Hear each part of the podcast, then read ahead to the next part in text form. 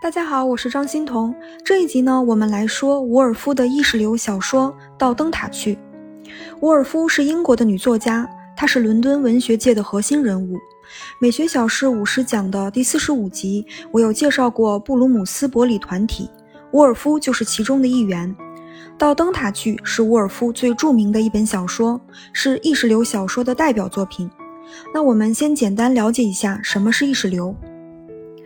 意识流这个词是心理学术语，最早是由美国实用主义哲学家、心理学家威廉·詹姆士提出来的。他认为人的意识并不是片段的衔接，而是处于永远的流动状态中，所以称之为意识流。法国哲学家亨利·伯格森的理论也为意识流小说奠定了哲学基础。关于伯格森，我在玄学小事的专辑里有专门介绍过。他最有名的就是绵延的概念。后来，意识流这个词被引入到文学当中。意识流小说的代表作有普鲁斯特的《追忆似水年华》，乔伊斯的《尤利西斯》，伍尔夫的《到灯塔去》，还有福克纳的《喧哗与骚动》等。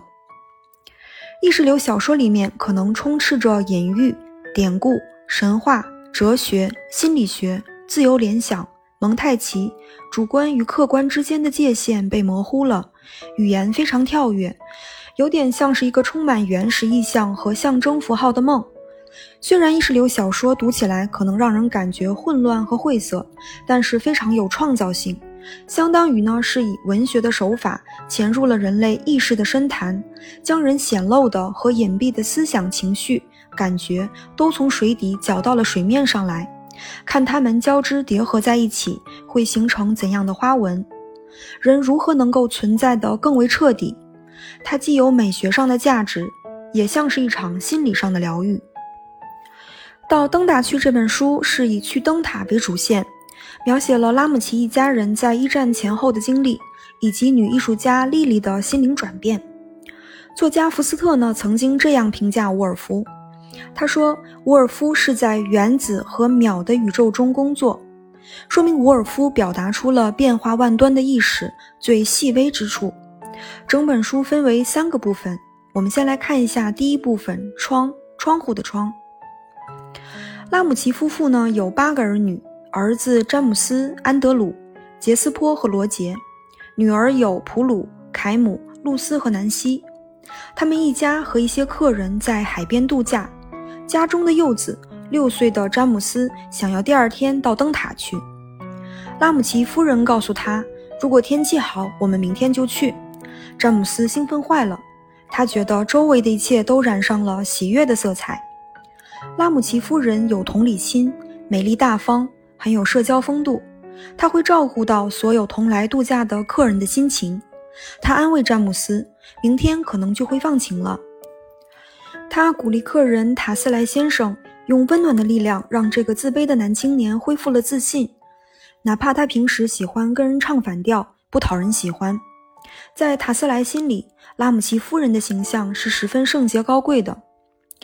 可是拉姆齐先生带着挖苦的笑容告诉儿子詹姆斯：“明天不会晴天，去不了灯塔。”拉姆齐先生一出场，就在詹姆斯的心里激起了极端的情绪，他恨不得有什么能捅穿他父亲心窝的致命凶器。下面呢，我们就来说说拉姆齐先生是什么样的人。他说的永远是事实。他不会为了敷衍讨好任何人而把刺耳的话说得委婉一点，哪怕对孩子也是如此，因为他想让孩子们知道，人生是艰辛的，事实是不会让步的，最光辉的希望最后都可能会幻灭。拉姆齐先生认为，一个人最重要的品质是勇气、真实和毅力。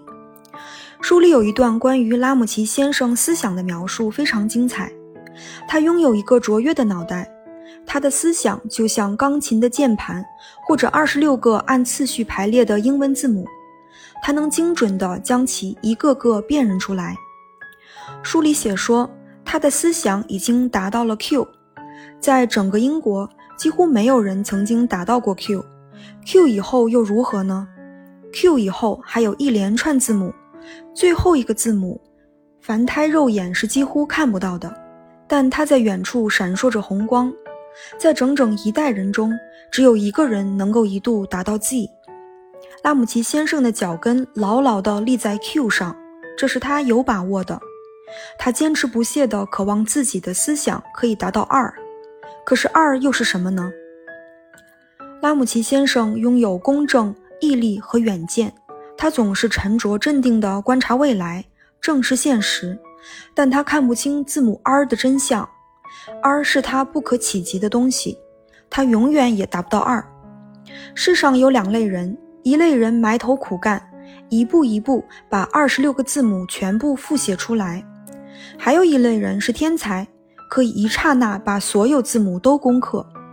拉姆齐先生是前者，他只能一步一个脚印地往前走，向着二进军。拉姆齐先生陷入了沉思，哪怕是一位英雄，他的声誉最多只能延续两千年。两千年意味着什么？你脚下踢到的那颗石子，会比莎士比亚活得更久，而自己的微弱光芒以后会融合到某个更大的光芒中，然后再融合到一片更巨大的光芒中。又说回到去灯塔的事儿，拉姆齐先生说明天完全不可能。拉姆齐夫人说：“你怎么知道？风向经常会改变的。”拉姆齐先生觉得夫人说的话极端没道理，是愚蠢的妇人之见。所以他勃然大怒，气得发抖。在拉姆齐先生来说，这就是说谎，让孩子把希望寄托在完全不可能发生的事情上。可是，在拉姆齐夫人看来，丈夫丝毫不顾别人的感情而去追求真实，如此任性，如此粗暴地扯下薄薄的文明的面纱，对他来说是对于人类礼仪的可怕的蹂躏。拉姆齐夫人低头不语。拉姆齐夫人总是在满足周围人的感情需求，孩子们一个要这个，一个要那个。拉姆齐夫人感觉自己像是一块吸饱了人类各种各样感情的海绵一样。那我们下一集接着来说到灯塔去。好的，谢谢您的垂听，我们下期再见。